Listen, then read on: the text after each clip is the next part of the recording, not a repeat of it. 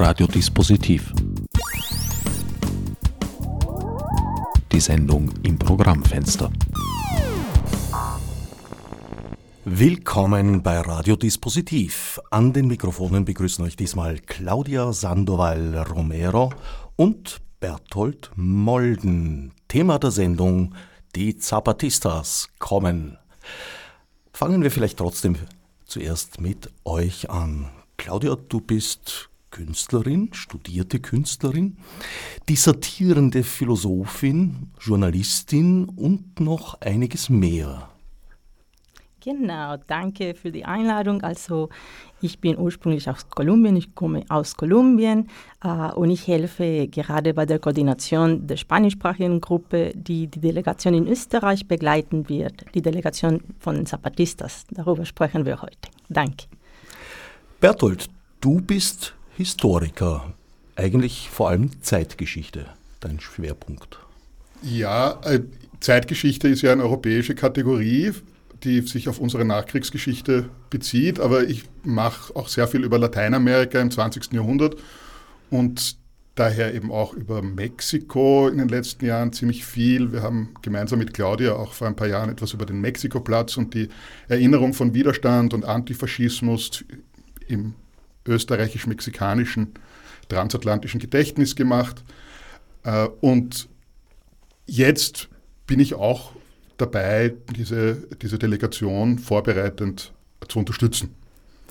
Mexiko, da äh, spielt natürlich der Mexiko-Platz eine Rolle in Wien, der ja auch eine historische Bedeutung hat, also die Benennung.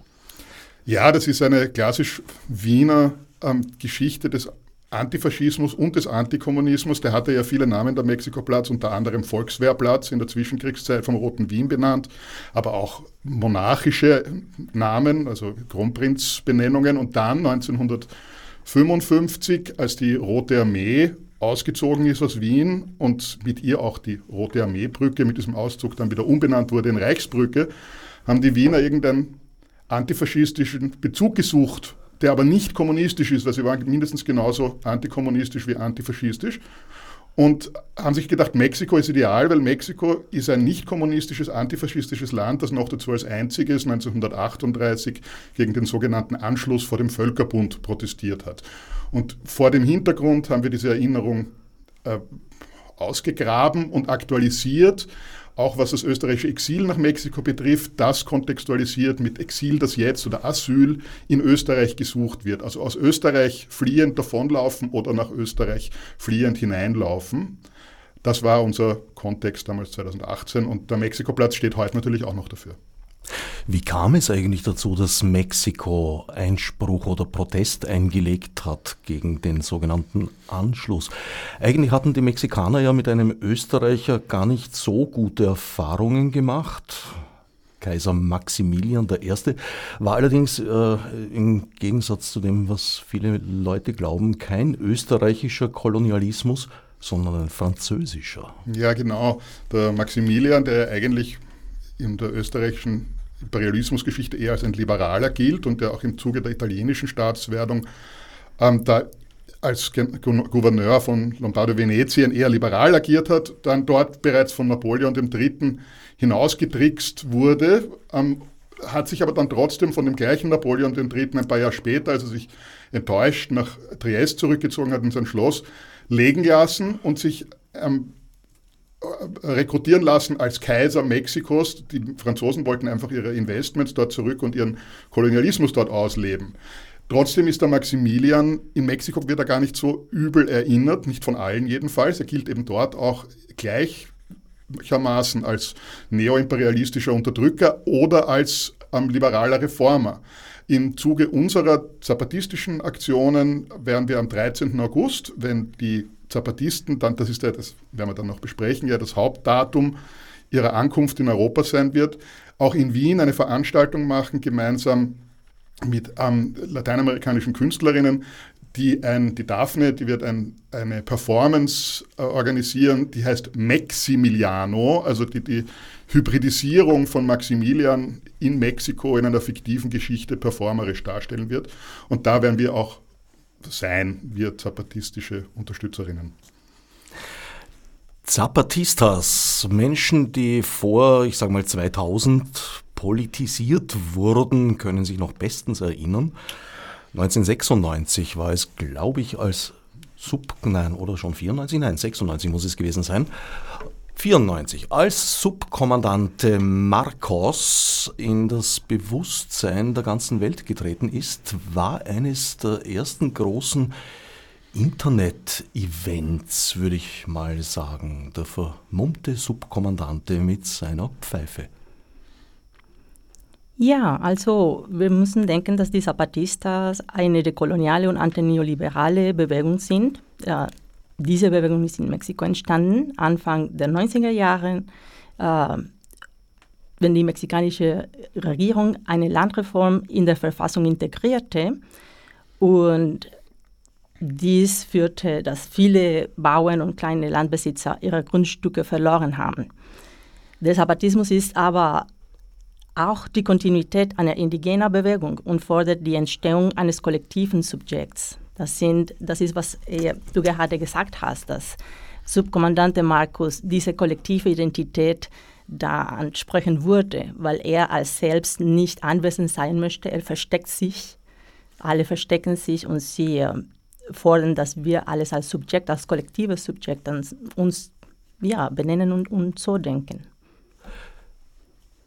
Eigentlich war es eine handfeste Revolte, um nicht zu sagen Revolution. Ich glaube, fünf Bezirkshauptstädte sind tatsächlich mit Waffengewalt besetzt worden. Also die, es war eine bewaffnete Bewegung. Es gibt ja immer noch auch ähm, eine bewaffnete, eine, eine Armee der Zapatistinnen. Allerdings äh, ist der Großteil der, der, Gewalt nicht von den Zapatistinnen ausgegangen, sondern die, es war eine Gegengewalt des Militärs. Man darf auch nicht vergessen, die sind ja am 01.01.1994 mit ihrem Aufstand an die Weltöffentlichkeit und vor allem regional in ihre eigene Öffentlichkeit getreten. Und das war der Tag, an dem die NAFTA Verträge unterschrieben wurden. Das war also, wie die Claudia gesagt hat, eben auch ein antineoimperialistischer, ein antineokolonialistischer Akt ähm, gegen einen Freihandelsvertrag, der im Zuge auch mit, gemeinsam mit dieser Landreform diese eh schon seit 500 Jahren unterdrückten indigenen Gruppen dort noch weiter hätte ausbeuten sollen. Ähm, dagegen wurde bewaffnet protestiert. Im Zuge dieser neuen NAFTA-Südgrenze, auf einmal war ja die mexikanische Südgrenze, wo Chiapas liegt, auch eine Art erweiterte US-Südgrenze, weil das jetzt ein Freihandelsraum war und die mexikanische Regierung hat sofort dort sehr viele Armeeeinheiten hingeschickt, sowohl für die innere Sicherheit unter Anführungszeichen, also die Niederschlagung dieses ähm, Protests, als auch um die Grenze gegen zentralamerikanische Migrantinnen etc. zu sichern. Darf auch nicht vergessen, in Zentralamerika, Guatemala, El Salvador gab es ja überall langjährige Revolutionsbewegungen. Guatemala war damals noch Bürgerkrieg 1994 das war sozusagen der militärische Kontext. Das heißt, die Separatistinnen sind so bewaffnet aufgetreten. Die Gewalt kam aber, muss man sagen, eher von der institutionellen Seite. Das ist ja, wenn ich es richtig verstehe, bis heute so geblieben. Also die zapatistische Armee der nationalen Befreiung, über das National müssen wir auch noch reden in diesem Titel. Äh, ist, man kann sie eigentlich als Verteidigungsarmee bezeichnen, sehe ich das richtig? Ja, die Frage ist, was wird verteidigt? Ne? Also ist, einerseits gibt es eine Verteidigung dessen, was die Claudia angesprochen hat. Eine, eine, das ist eine, eine sehr stark ambivalente oder, oder vielseitige Identität, die da vorgeschlagen wird. Einerseits geht es um lokale, regionale Autonomie, also um das Verteidigen des eigenen, dieser, dieser, dieser kollektiven Identität in Chiapas, in diesen äh, fünf Bezirken. Eine Autonomie, die ja auch funktioniert, ist mittlerweile real existiert dort. Und auf der anderen Seite ähm, geht es um die Verteidigung, und das ist der Zapata in dem Wort, einer revolutionären und eben nationalrevolutionären Geschichte. Äh, die mexikanische Revolution in dem, im frühen 20. Jahrhundert hat ja viel, wollte viel erreichen, wollte viele Transformationen in dieser Gesellschaft durchführen und nur einige wenige davon sind tatsächlich zumindest angegangen worden und viel davon wurde dann wieder rückabgewickelt und es kam dann zu diesem jahrzehntelangen Einparteienregime, das dann wiederum sehr korrupt wurde. Und die, viele Leute haben gesagt, das Erbe der Revolution wurde verraten von einer Partei, die sich die Partei der institutionalisierten Revolution genannt hat, die PRI, diese ja auch über Jahrzehnte allein regierende Partei. Und die Verteidigung bezieht sich, glaube ich, auch auf diese revolutionären Werte, die man als verraten betrachtet. Und es hat sich dann eigentlich sehr schnell zumindest verlegt, verlegt auf einen politischen Kampf, der durchaus mit viel Witz und Ironie geführt wurde.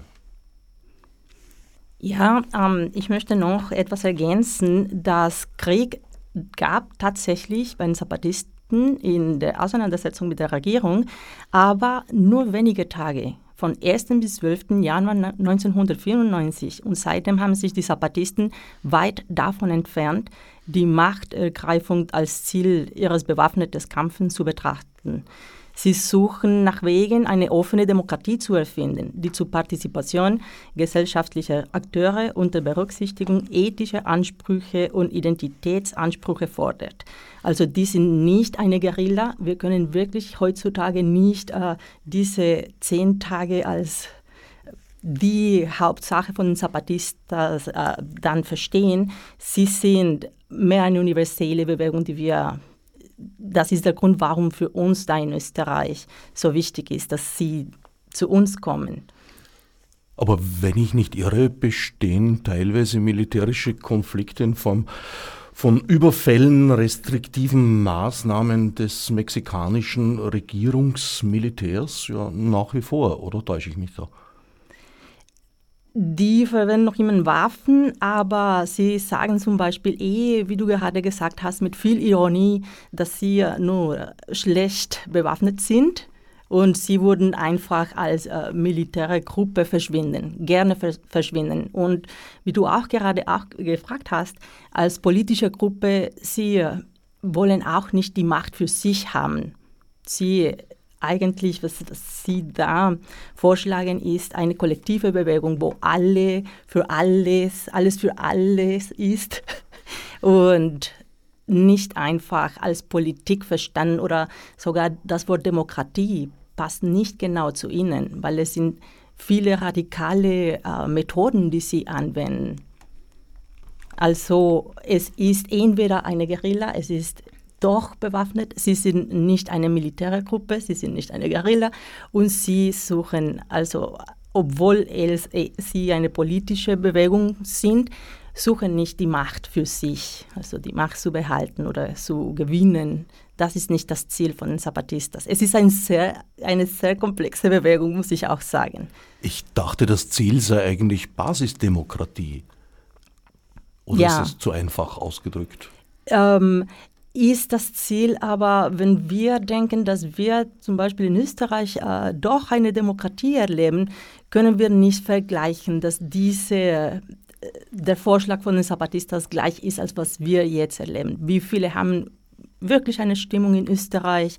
Das berührt auch auf äh, die äh, undokumentierte wer hat wirklich, wer kann sich ausdrucken, wer wird wahrgenommen. Bei, des, bei den Zapatistas passiert das tatsächlich. Passiert, man kann sagen, eh Demokratie, als wir sie haben möchten. Das, ja, genau, das würde ich sagen. Über die demokratischen Qualitäten in Österreich äh, möchte ich mich jetzt in dieser Sendung zumindest nicht näher auslassen. 1996 haben die Zapatistas einen sehr großen, aber leider nur theoretischen Erfolg errungen. Es war der Vertrag von San Andrés, der ihnen, äh, täusche ich mich da, falscher Name, der ihnen äh, eigentlich zugesichert hat, dass die Rechte der indigenen Bevölkerung in der Verfassung verankert werden, was dann allerdings nie passiert ist. Ja, es, die, es ist dieser Verfassungsprozess oder die, die, die Verwirklichung ähm, ist äh, verschleppt worden. Ja. Und das hat viel zu tun auch mit dem zunehmenden Misstrauen, das vor vornherein gegeben war, dieser Bewegung gegenüber den demokratischen oder den politischen Strukturen und ihrer Veränderbarkeit in Mexiko. Äh, es, es gab ja also diese, der, der, reale, der reale Schutz indigener Interessen, das gibt es ja nicht nur in Südmexiko, es gibt ja eine Vielzahl indigener Gruppen in diesem riesigen Territorium, in diesem sehr großen Land, ist versprochen worden und letztlich nicht eingehalten worden, was unter anderem nebenbei gesagt auch etwas mit dieser NAFTA-Gesetzgebung zu tun hatte, ähm, der man sich mehr verpflichtet gefühlt hat als, als dem der eigenen indigenen Bevölkerung. Die verschiedenen Griffe oder der Versuch, in nationale politische äh, Debatten einzugreifen und die nationale Politik überhaupt zu verändern, sind, waren immer auch performativer Art. Also, und sind in ihrem realistischen Anspruch immer mehr zurückgegangen. Also es, war, es gab ja zuletzt bei der letzten Präsidentschaftswahl tatsächlich eine Kandidatur, jetzt nicht von den Zapatistinnen, aber es gab eine Kandidatur einer indigenen Kandidatin, die vom nationalen ähm, indigenen Regierungsrat, das ist eine, eine, eine Dachorganisation, indigene Organisationen in Mexiko, äh, nominiert wurde, auch mit Unterstützung, zumindest teilweise Unterstützung der Zapatistinnen. Und das war, da ging es nicht darum, tatsächlich die Marichui, so war der Kampfname dieser Person, tatsächlich in den Präsidentschaftssessel zu bringen, sondern es ging darum, in den politischen Diskurs einzugreifen durch eine Kandidatur. Ähm, die ist dann letztlich ja nie angetreten, ähm, weil ihre, ihr Versuch, ausreichend Unterschriften zu die Unterstützungsunterschriften für die Kandidatur zu bekommen, gescheitert ist. Angeblich auch an der, an der an Tricks der Regierung. Also es geht jetzt da nicht ins Detail, aber sie wurde sozusagen daran gehindert, überhaupt kandidieren zu können. Wie ist die Situation der indigenen Bevölkerung in Mexiko zurzeit? Naja, also bedau äh, nicht erfreulich. Ne? Also es, sind, es gibt äh, auf ganz vielen verschiedenen Ebenen eine Unterrepräsentation. Und das ist das, was die Claudia gesagt hat. Welche Art von politischer Partizipation wollen denn die Zapatistas? Sie wollen in allererster Linie eine politische Praxis, die sich entfernt von dem, was wir in Österreich als repräsentative Demokratie, also als Parteiendemokratie, die in einem Parlament durch gewählte Parteien ähm, die Interessen von verschiedenen Bevölkerungsgruppen und Klientelgruppen verwirklicht. Das ist nicht das, woran die Zapatistas denken. Die wollen, wie du zuerst gesagt hast, basisdemokratisch von unten ähm, ihre eigenen Interessen artikulieren und im kleinen Bereich verwirklichen die sind die Zapatistas vertreten ja eine Gruppe, die relativ zahlreich ist. Es gibt viel kleinere indigene Gruppen auch noch, die sich noch viel schwerer tun, ähm, ihre politischen Interessen zu formulieren und an die Öffentlichkeit zu bringen. Insgesamt kann man, glaube ich, sagen, dass im Bildungsbereich, im Gesundheits Gesundheitsversorgung, Bildungsversorgung, äh, Zugang zu politischer Partizipation selbst in dem jetzigen System äh, extrem schlecht ist für all diese indigenen Gruppen. Also sie sind unterrepräsentiert in eigentlich fast jedem Bereich. Außer natürlich in der, in der unter Anführungszeichen kulturellen Ausbeutung im Rahmen einer äh, touristischen Version Mexikos, die nach außen äh, gestülpt wird, wo man sagt, ja, also der Maya Trail oder, oder gehen wir Peyote fressen im, in, in der nordmexikanischen Wüste für irgendwelche Hippie-Touristinnen. Das ist ja, das gibt's, aber das ist und ist auch ein Teil der mexikanischen Identität seit, würde ich sagen, dem frühen 20. Jahrhundert, dass das Indigene aufgenommen wird in eine Repräsentation nach außen. Das ähm, übersetzt sich aber nicht in Rechte, in tatsächliche und Partizipationsmöglichkeiten im mexikanischen Kontext nach innen. Ich möchte vielleicht noch ergänzen, äh, dass, obwohl äh, sie keine politische Partei gründen wollten, baute die EZLN einen zivilen Arm, und das ist die Zapatistische Nationale Befreiungsfront oder FZLN.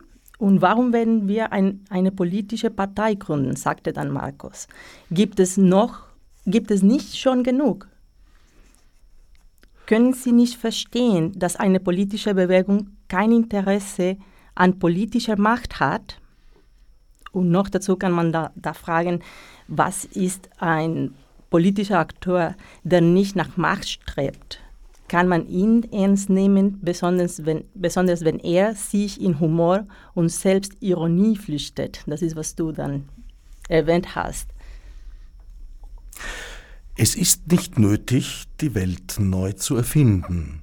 Es genügt, sie neu zu schaffen, war eins der großen Motti, Mottos von Marcos. Haben sich die indigenen Bevölkerungsgruppen in Mexiko zusammengefunden? Gibt es da eine, eine, eine Form von gemeinsamer Aktion, Organisation, Abstimmung? Oder konkurrieren sie miteinander? Ja, es gibt diesen Consejo Nacional Indígena, also den, den Nationalen Indigenen Rat, der eben dieses, diese von mir zuerst erwähnte Dachorganisation indigener Organisationen und die haben, stellen schon einen gewissen Vertretungsanspruch für übergreifende indigene Interessen. Also die haben zum Beispiel diese Kandidatur von Marichui bei den letzten Präsidentschaftswahlen äh, organisiert. Da würde ich schon sagen, da gibt es innerhalb dieser, dieser Struktur gibt es natürlich ja, auch Konflikte und, und, und da wird auch ausverhandelt und da müssen Kompromisse getroffen werden. Das ist natürlich nicht, nicht jeder hat die gleichen Interessen, aber, aber da gibt es schon eine, eine Dachstruktur, die versuchen schon gemeinsam zu formulieren. Wenn ich nicht irre, gibt es neben den restriktiven Militärs auch noch das Problem, dass teils äh, regionale Banden einen großen Machtanspruch haben und den auch brutalst durchsetzen, was jetzt nicht nur für die indigene Bevölkerung äh, gefährlich ist. Ja, also ich, es gibt natürlich, das ist eh berühmt, ne, in Mexiko eine, eine Art Schattenstaat der, der Narcos oder der, der organisierten Kriminalität, die sehr viel mit Drogenkriminalität zu tun hat. Es wurde ja auch jetzt sogar in den österreichischen Mainstream-Medien berichtet, dass im jetzigen Wahlkampf, der gerade ähm, in Mexiko stattgefunden hat, also diese, diese Interimswahlen, ich glaube, 80 politische Kandidatinnen und politische Aktivistinnen ermordet worden sind, zum Großteil von solchen Gruppierungen. Äh, Chiapas, das Gebiet der Zapatistinnen, liegt im Grenzbereich, wie zuerst schon gesagt, also eben auch NAFTA-Südgrenzbereich. Da, da gibt es natürlich Schmuggel, da gibt es sowohl Menschenschmuggel, Menschenhandel, da gibt es ähm, undokumentierte Grenzübertritte, da gibt es alle möglichen Arten von zusätzlicher Kriminalität. Und ja, da sind, sind indigene Gruppen natürlich auch betroffen. Außerdem ähm, geht es für die meisten indigenen Organisationen, für die Tapatistinnen natürlich auch, ist Territorium ein ganz, ganz wichtiger Punkt. Also Land, nicht nur im Sinne der, des Produktionslandes, auch ganz wichtig, also Subsistenzlandwirtschaft, von der ja viele Menschen dort auch leben, aber auch Land, Territorium als kultureller, historischer Anker von Identität. Und dieses Land ist aber gleichzeitig auch, wird begehrt von ganz unterschiedlichen ökonomischen Gruppierungen, darunter auch diesen Narcos. Jetzt nicht so sehr nur in Chiapas, sondern auch in Zentral- und Mexiko. Und da werden die, da wird auf ganz brutale Art werden auch indigene Bewegungen zum Teil auch mit Unterstützung, illegaler Unterstützung von Regierungsorganisationen vertrieben und verdrängt. Also ja, die stehen auch unter Druck durch diese, durch diese Parallelstrukturen. Welche Rolle spielt der Kolonialismus in der Geschichte Mexikos? Ja, ähm, wir beschäftigen, ich fange da in Österreich an, wir, wenn wir uns mit Themen wie Dekolonialismus und Postkolonialismus beschäftigen, natürlich müssen wir an die Zapatistas denken. Mm, sie machen gerade diese Riesenaktion nach Österreich, nach Europa zu kommen. Und das ist eine dekoloniale Aktion, die sehr äh, be voller Bedeutung trägt. Mm, naja, man muss sich vorstellen, dass vor allem Frauen gerade, sich gerade in einem Schiff befinden, äh, das nach Österreich, nach Entschuldigung, ich sage immer Österreich, weil das ist mein Wunsch, nach Europa kommen, in dieser äh, Gegenbewegung wie die Kolonisatoren damals von Europa nach Amerika. Sie machen das Gegenteil und versuchen uns dann zu erreichen in diese antikoloniale Bewegung. Oder vielleicht könnten wir noch sagen, dass jetzt die Zapatistas uns kolonialisieren dann dürfen. Das hoffen wir. Es ist vor allem diese große Aktion, die uns bewegt, äh, da zu sein und uns zu organisieren. Mm, ja, das wäre hauptsächlich was wir jetzt über Dekolonialismus mit, mit, in Bezug auf den Besuch sagen könnten. Wie weit oder in welcher Form haben sich koloniale Strukturen in Mexiko bis heute erhalten? Wie weit war das prägend für die Entwicklung des Landes? Es gibt natürlich schon noch Strukturen, die auf diese Kolonialgeschichte verweisen oder daherrühren. Das, was du zuerst erwähnt hast, ist der Versuch der Franzosen in den 1860er Jahren, dieses europäische Imperium zu erneuern und zu perpetuieren. Das äh, war ja nicht der einzige Versuch, aber Kolonialismus oder koloniale Praktiken haben sich geändert und auch ihre Akteure haben sich geändert. Es gab ja die berühmte Dependenztheorie in den 70er Jahren oder, oder nach dem Zweiten Weltkrieg, die gesagt hat, trotz der politischen Unabhängigkeit kam es Lateinamerikas seit mittlerweile ja fast 200 Jahren, kam es nie zu einer wirklichen ökonomischen Unabhängigkeit. Und diese ökonomische Abhängigkeit, ob die jetzt von der Dependenztheorie richtig erklärt wurde oder nicht, hat sich zwar verändert, aber wurde, ist, ist nicht verschwunden. Also es ist zum Beispiel sind die USA als wichtiger neokolonialer Akteur gewissermaßen aufgetreten. Die EU ähm, wird auch immer wieder in ihren Versuchen, äh, Freihandelsverträge mit verschiedenen lateinamerikanischen Ländern abzuschließen als neokolonialer Akteur verstanden.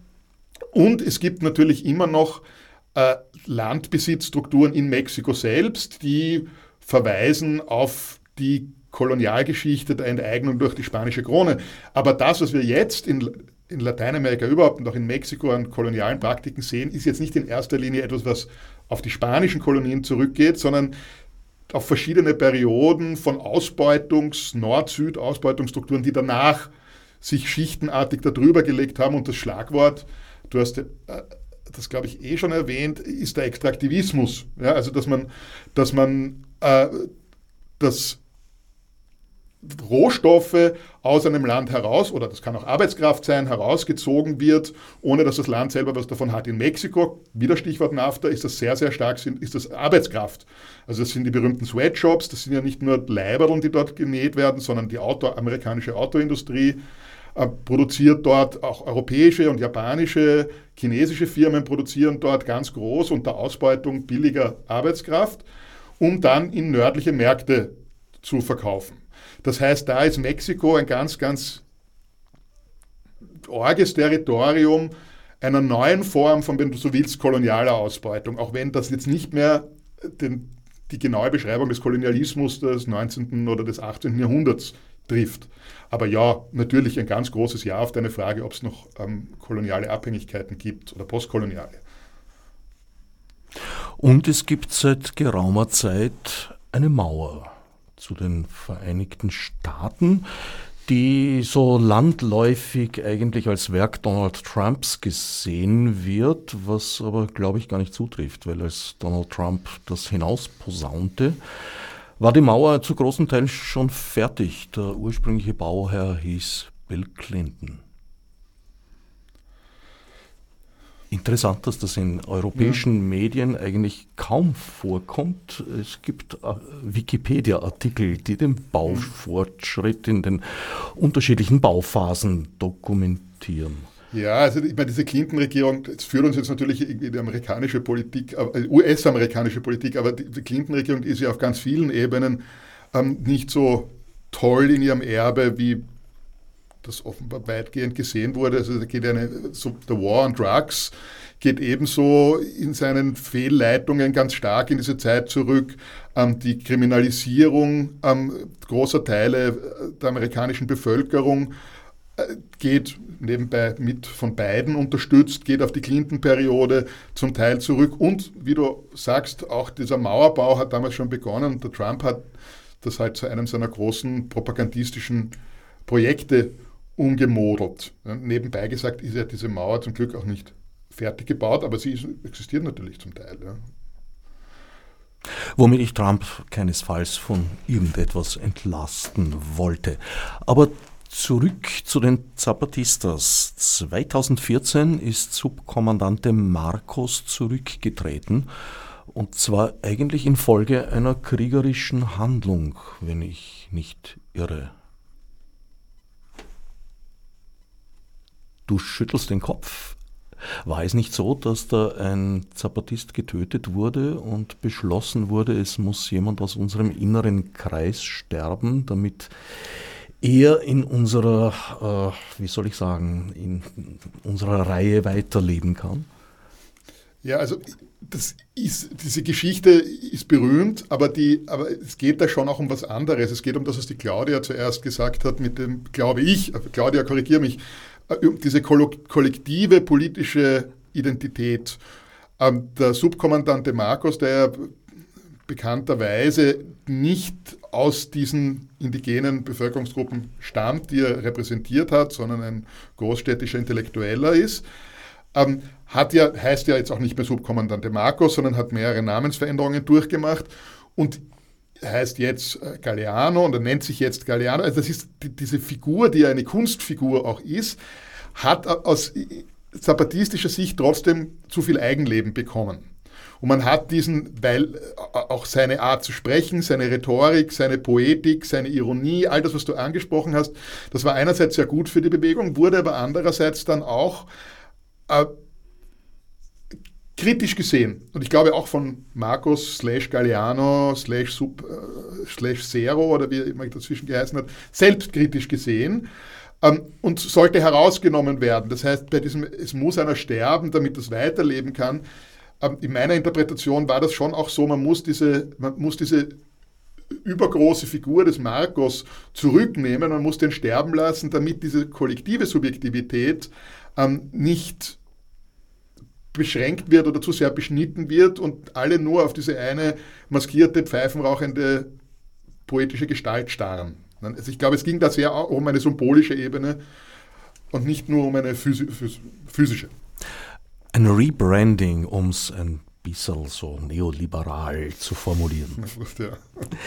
Was natürlich ein absolutes Feindbild ist des Zapatismus. Also Neoliberalismus, hm, das verträgt sich nicht so gut. Genau. Ähm, es geht um ähm, das kollektive Schaffen. Ich wollte noch dazu etwas ergänzen über das Bild von Markus. Er sagt selbst, dass er tot, gestorben, äh, tot geboren ist. Dass diese Idee von kein Kopf zu haben, dass es keinen Chef, dass der Zapatismus überhaupt keinen Chef hat, ist sehr wichtig für die Bewegung, dass es äh, die Entscheidungen kollektiv äh, betroffen werden, Mm, sie sprechen über äh, Regieren durch Gehorsam zum Beispiel. Sie regieren nicht. Es gibt diese Macht nicht, sondern es werden äh, kollektive Entscheidungen dann getroffen. Das ist äh, sehr wichtig. Ich denke, dass ähm, alle, was nicht demokratisch ist, sind die, die größten Feinde dann der Bewegung da. Anti, sie sind eine anti-neoliberale Bewegung ebenfalls die noch immer suchen, das Land zu behalten. Dass dieses Recht an das Land zu bearbeiten und eine Identität daraus zu kreieren, ist für sie auch sehr wichtig. Also sind sie anti-neoliberal.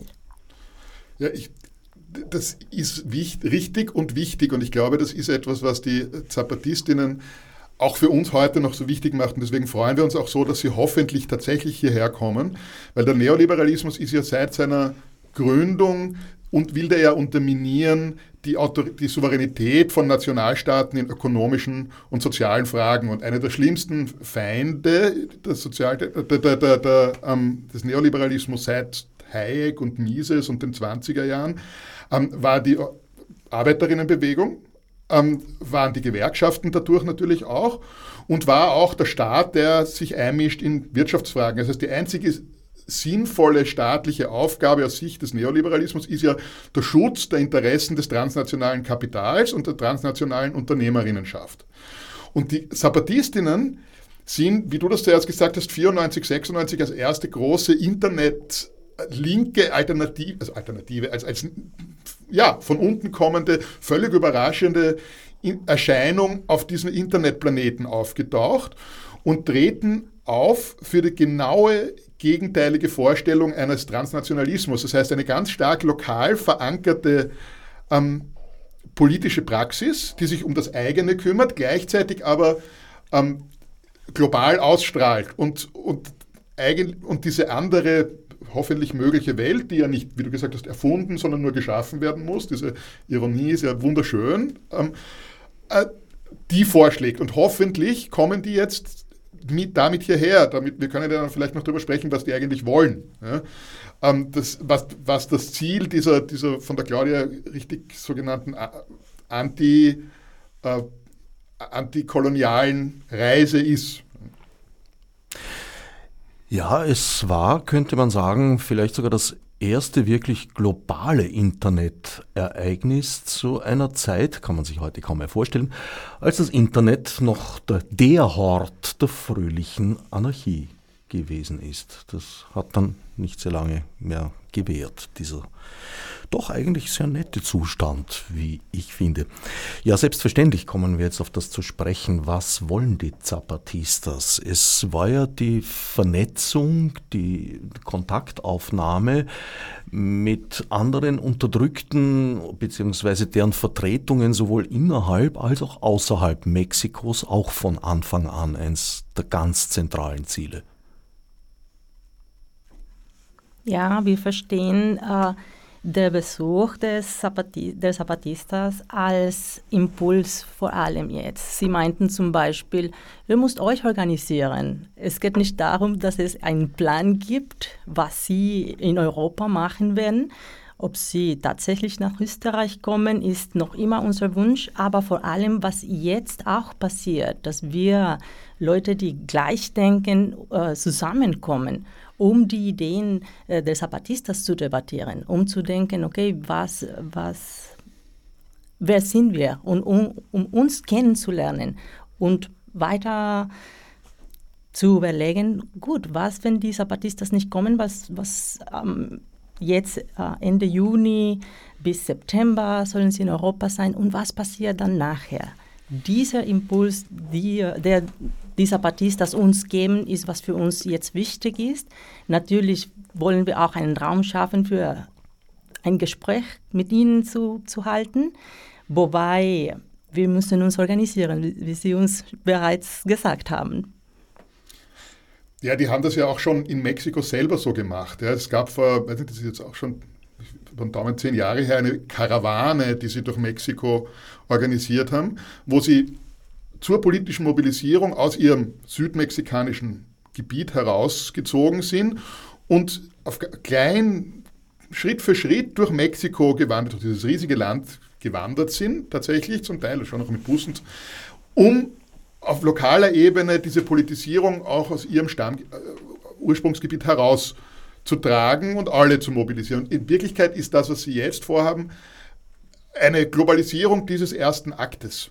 Ja, und sagen, ja, also wir mit unserer Erfahrung, wir wollen eigentlich, wir wollen weder belehren, noch wollen wir jetzt im wörtlichen Sinne umgekehrt antikolonialisieren oder mit unseren Ideen jetzt eure Ideen ähm, umdrehen, sondern wir wollen euch inspirieren, dass ihr selber euch erhebt ja, und in einer Debatte unsere Erfahrungen mit euch teilen, damit dann in Österreich, in Belgien, in Frankreich, in Italien und sonst überall auf der Welt diese die, solche politischen Prozesse auch beginnen können. Aber nicht genauso, wie das bei uns in Chiapas ist, sondern ähm, durch den Austausch mit unserer Erfahrung, eure Erfahrung und eure eigenen politischen Praxen da anzufeuern.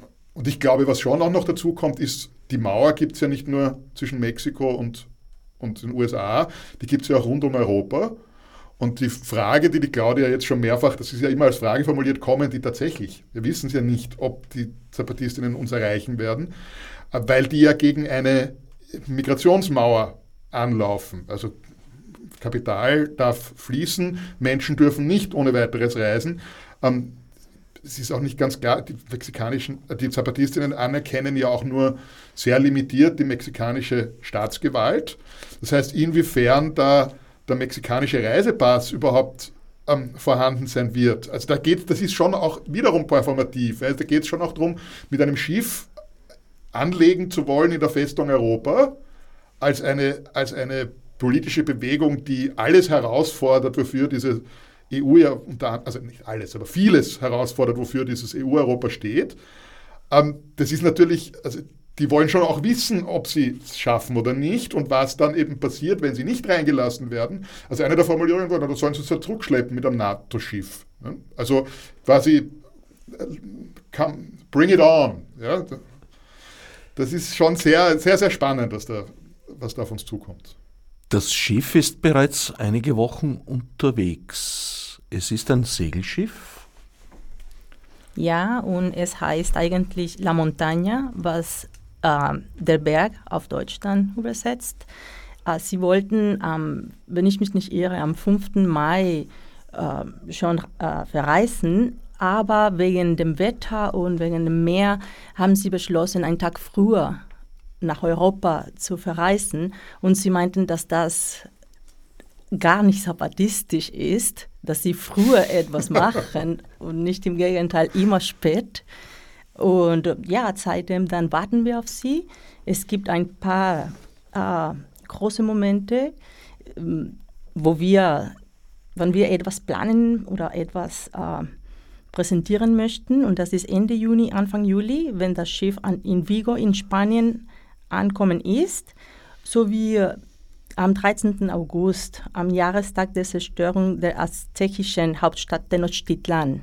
Da möchten wir uns dann sammeln in jeder, in mehreren Städten in Europa, wenn wir ähm, Kunst und kulturelle Veranstaltungen dann halten und auch Gespräche.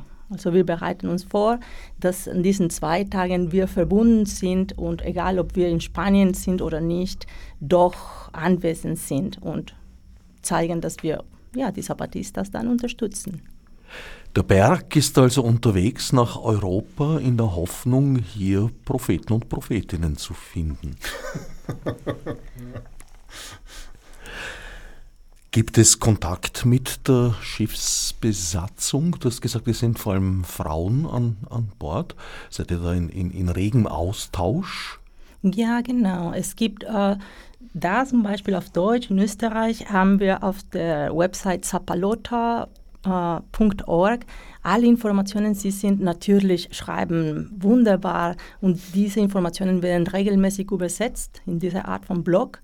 Ähm, also ja, sie zum Beispiel vor kurzer Zeit haben Delfine gesehen und sie dokumentieren das, wie symbolisch das sein kann, auf dem Schiff zu sein. Ähm, es gibt eine Transgender-Person noch dabei die sind die mit dem Schiff äh, mit dem Schiff nach Europa kommen, aber es gibt auch äh, manche, viele eigentlich, 150 erwarten wir, die fliegen nach, nach Europa fliegen werden mm, und alles, ja, wenn es weitere Informationen gelesen, geschaut, also die Fotos sind wunderbar auch, ähm, dann bitte unsere Website einfach antippen und wir sind auch wenn ich das jetzt sagen darf, dann auf Facebook und Instagram zu finden. Also ich als Vertreterin der spanischsprachigen Gruppe, dann äh, wir haben die Compass Zapatistas auf Facebook, da posten wir auch Informationen auf Deutsch und Spanisch und auf Instagram ebenfalls, sowie äh, es gibt zwei Profile noch, äh, die Zapalota sind. Und da sind alle Informationen, man kann sehr und wir sind sehr gut verbunden mit den anderen Städten in Europa. Und wir tauschen Informationen. In, in Spanien gibt es viele, viele Workshops, die bereits gemacht werden, um ja, äh, Vorbereitung äh, für die Zapatistas. Delfine und allerlei mehr. Wie immer bei den Zapatistas spielt eben nicht nur der politische Ernst, der natürlich immer im Zentrum steht, aber es spielen auch Kleinigkeiten rundherum, künstlerische Ansätze eine ganz entscheidende Rolle. Wo befindet sich das Schiff zurzeit in etwa? Ich glaube, die sind jetzt ungefähr auf halber Fahrt, würde ich sagen. Also ich, ich kenne mich ehrlich gesagt mit transatlantischen Winden nicht aus, aber, aber nachdem wir sie erwarten gegen Ende Juni und sie Anfang Mai losgefahren sind, würde ich jetzt einmal sagen, die sind so ungefähr auf halber, halber Strecke. Also auf hoher See, auf jeden Fall. Den Atlantik mit einem Segelschiff zu überqueren, birgt ja auch gewisse Risiken. Ja, also das ist schon eine, eine sehr professionelle Besatzung. Also wir gehen schon mit hoher Hoffnung davon aus, dass die hier sicher rüberkommen und das ist die Saison ja auch danach ausgewählt. Also das ist schon, das ist schon ganz gut geplant auch. Aber es ist immer auch, also die Risiken waren ja zum Beispiel, dass man gehofft hat, die ganze Delegation per Schiff, das wäre sowohl symbolisch als auch sonst das Tollste gewesen.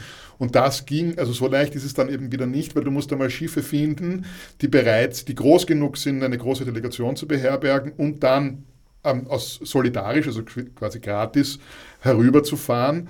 Ähm, das war so leicht dann auch wieder nicht möglich. Also deswegen gibt es eben diese kleine Delegation, die mit dem Schiff kommt und die anderen dann hoffentlich mit dem Flugzeug. Ja, eine Atlantiküberquerung mit dem Schiff kommt etwas teurer als ein paar Flugtickets zu kaufen. Wie der ökologische Fußabdruck ist, kann ich jetzt persönlich nicht beurteilen. Aber der mediale Eindruck ist sicher ein größerer. Gibt es da nicht auch Videos? Und äh, ja gut, Internet am Schiff ist ein bisschen schwierig. Das geht nur über Satellit. Das ist langsam. Mhm. Ja, und teuer. Und ebenfalls teuer. Ja. Gibt es irgendwelche Reaktionen oder gab es Versuche mit der spanischen Regierung oder den spanischen Behörden Kontakt aufzunehmen und im Vorfeld abzuklären, ob die eine Landung eventuell zulassen würden? Naja, ich bin nicht so gut informiert. Wir warten in jedem Land, was noch passieren wird, auch im Sinne von Covid, was die Regeln jetzt bedeuten, werden, wie wir das behandelt werden, ist alles eine große, eine große Frage.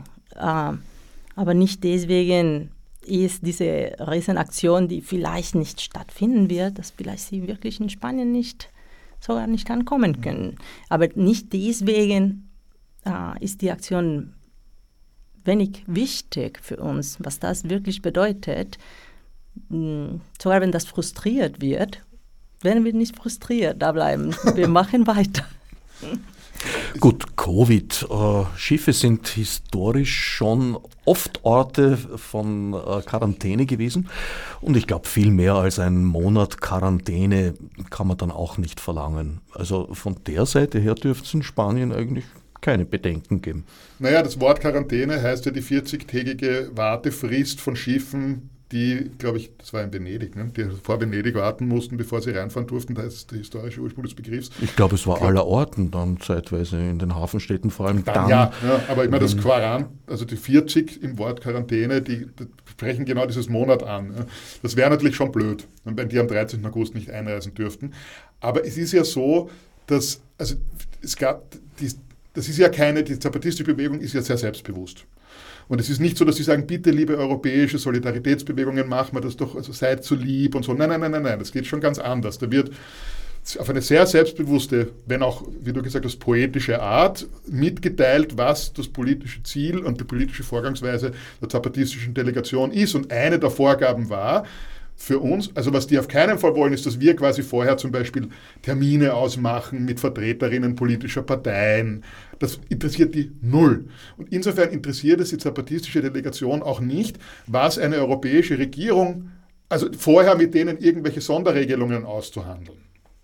Sondern es geht eben genau darum, zu schauen, was passiert, wenn die ankommen mit dem Schiff und sagen, wir sind die zapatistische Delegation aus Mexiko, wir wollen da an Land gehen, äh, lasst sie uns oder lasst sie uns nicht ohne vorher auf diplomatischen Kanälen, die natürlich immer die äh, souveränen Vertretungsrechte dieser Nationalstaaten, deren Anerkennung voraussetzen würden, das wird eben nicht anerkannt.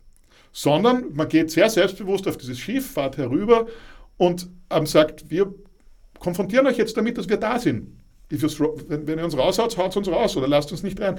Und diese, und auf eine Art ist das natürlich eine, ein super Projekt, ne? weil das testet tatsächlich aus, wie brutal reagiert die EU auf sieben zapatistische Frauen auf einem Segelschiff, die vor der spanischen Küste sind und gerne anlegen würden, um ein politisches Projekt zu, ähm, äh, zu verbreiten. Ne? Es ist ganz, ganz toll und es ist für viele von, also von die, die nicht anarchistischen und nicht basisdemokratischen Organisationen, die da auch mithelfen und die diese Tradition nicht haben, sind oft auch ein bisschen überfordert vor dem, von diesem politischen Konzept. Ne? Man sagt, ja, aber wir müssen doch irgendwie mit den Behörden was ausmachen. Ne?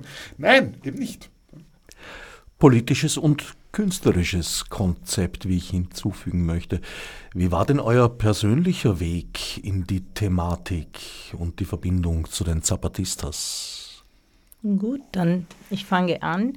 Also ich bin aus Kolumbien. Natürlich kenne ich die Zapatistas. Also meine Jugendzeit war von Zapatistas geprägt. Ähm, und heute, wenn ich merke, wie die Situation mit den Indigenen in Lateinamerika in allgemein ist, merke ich, wie wichtig, wie aktuell dieser Besuch ist.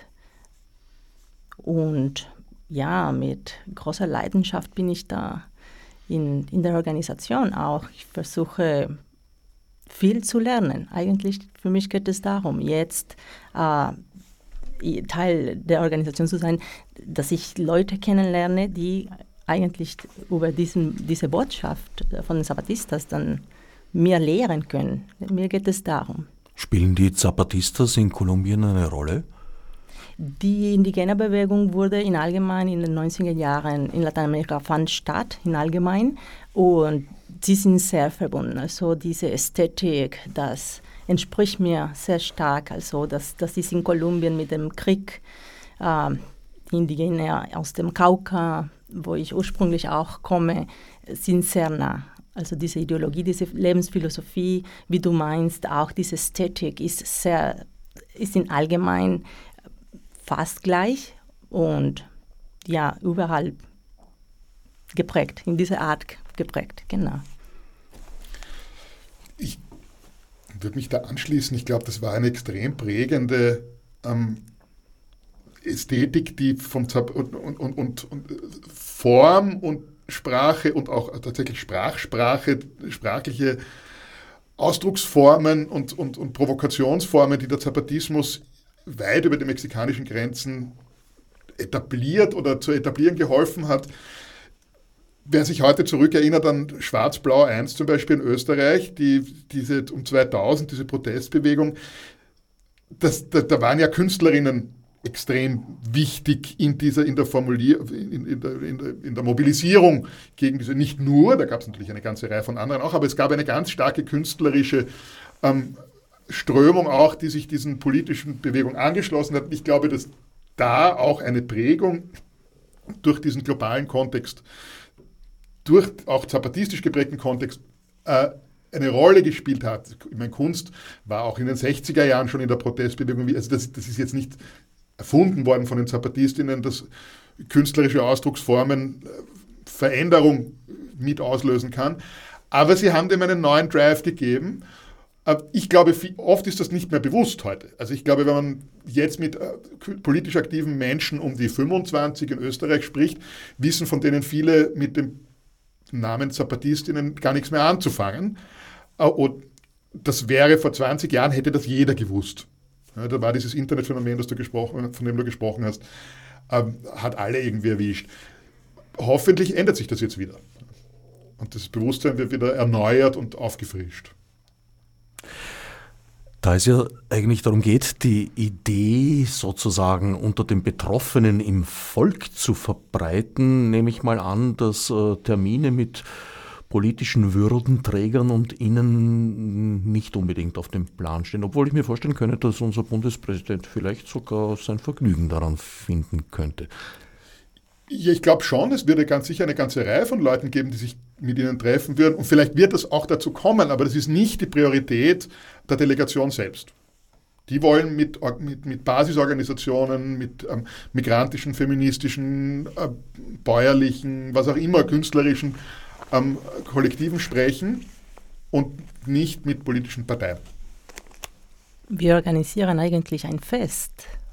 Es geht nicht um, um Politik, sondern um ein Fest, also um sie zu feiern und, und uns zu feiern.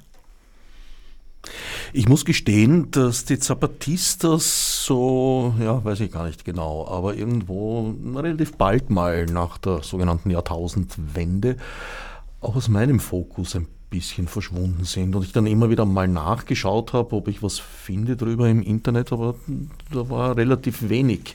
Die PR-Schiene ist sozusagen, sagen wir mal, verlangsamt gelaufen. Wir wollen wir hoffen, dass jetzt neue Fahrt aufnimmt, im wahrsten Sinn des Wortes. Ich danke Claudia Sandoval Romero und Berthold Molden für den Besuch im Studio und allen anderen fürs Zuhören. Atsnef Margot mit Monesi. Fichte subsidiar.